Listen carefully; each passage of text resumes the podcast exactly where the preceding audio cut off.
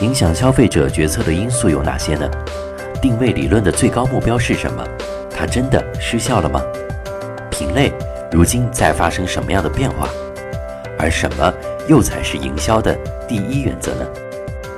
今天的笔记侠演讲还原，我们将为您独家带来小马送营销客复盘：定位理论失效，占领用户的心智总是没错的。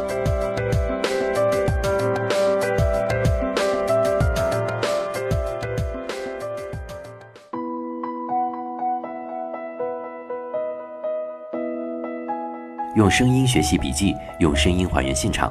欢迎收听本期笔记侠演讲还原，我是景天。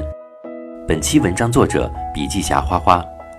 花花本科专业金融，毕业就进入了保洁工作四年，然后辞职创业。现在他负责乐贝饮品的营销工作，同时他也是笔记侠华东区区域合伙人，擅长快速学习和总结。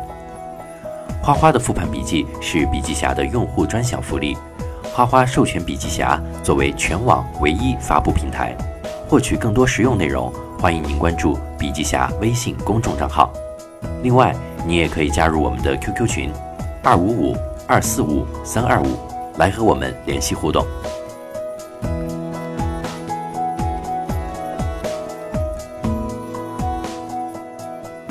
小马宋老师用了一节课的时间，和我们分享了这几个月。他对定位理论的反思，恰好在一个月前，我看到了雕爷的文章《湖畔之酒：品牌的消失》，当中就提到定位理论正在失效。雕爷曾经是定位理论的超级拥护者，阿夫精油正是雕爷用定位理论一步一步做出来的。可是他在一个月前推翻了自己笃信的定位理论，而小马宋老师也在一个月后的今天。跟我们花了一整节课的时间反思定位理论，那么定位理论真的失效了吗？那我们又该坚信什么呢？以下是花花听完整堂课的思考。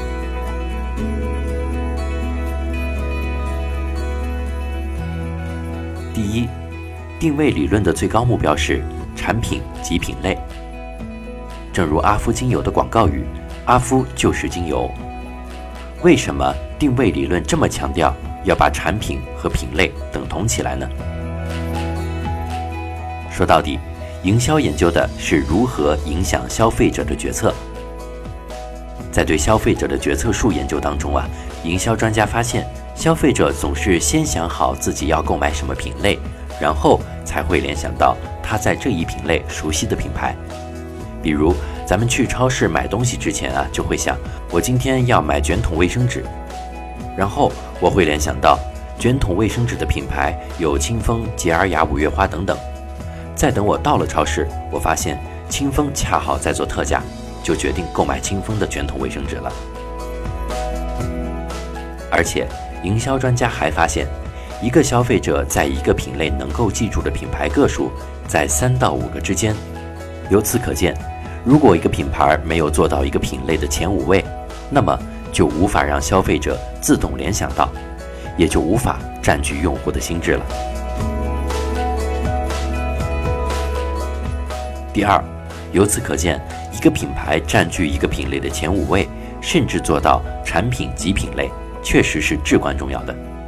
然而，为什么定位理论到现在还是被认为失效了呢？我认为啊。很大程度上是因为，随着新技术的发展和普及，越来越多新的细分品类、新的消费场景不断的诞生，同时新生代的消费者也越来越追求个性化。一般我们会认为，品类是一个很大的概念，一个品类可以包含很多很多品牌，但是品类的概念其实无关乎大小，品类是指目标顾客。购买某种商品的单一利益点，SBP，每个单一利益点都是由物质利益或功能利益和情感利益双面构成。过去，消费者所有的 SBP 加起来可能只有几十种，可是现在，单单过去的一个 SBP 就可以分化出几百种新的、更加细分的 SBP。比如说，曾经我们只需要洗发水洗头。现在我们则需要能够让染后的头发固色的洗发水，让烫染后的头发修复的洗发水、清洁头皮的洗发水等等等等。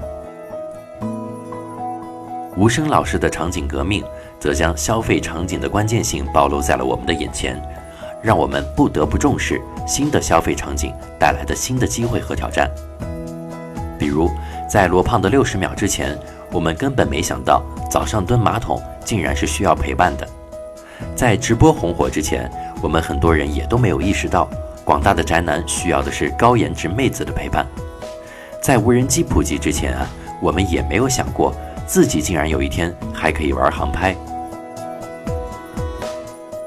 细分化的品类、新的消费场景都在不断挑战。看起来霸占某些品类的巨头，消费者的心智不断的被细分，不断的被填满，而每一个细分，每一个消费场景，都会将人群划分成一个一个的小群体，每个小群体有他们自己的价值主张、情感链接。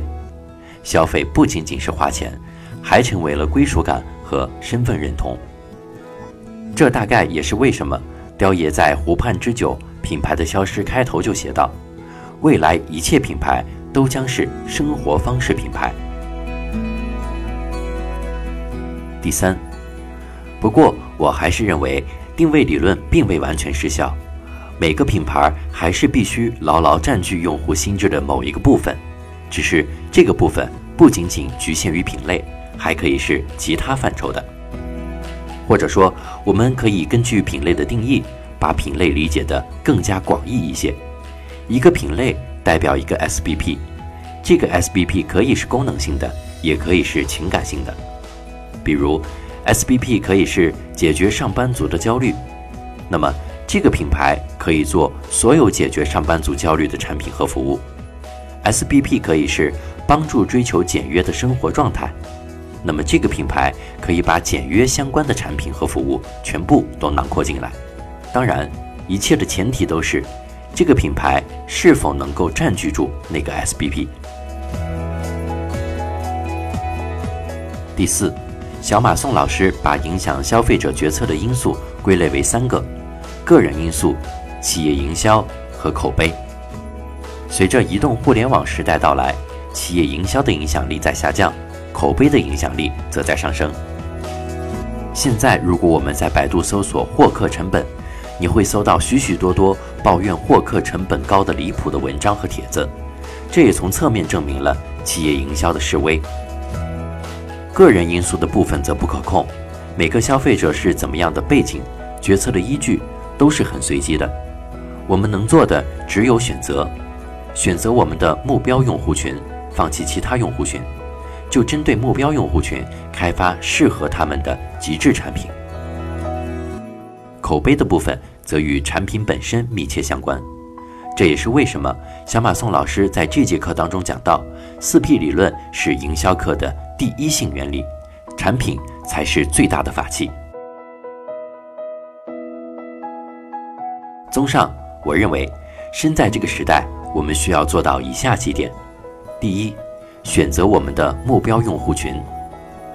第二，研发目标用户需要并且喜欢的产品。第三，根据目标用户的反馈持续迭代。第四，建立与目标用户保持密切、深入、频繁沟通的系统。第五，拥有自己的价值主张，使自己保持独特。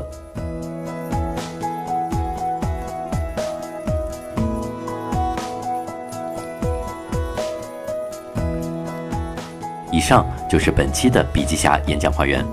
获取更多实用资讯，请关注笔记侠微信公众账号。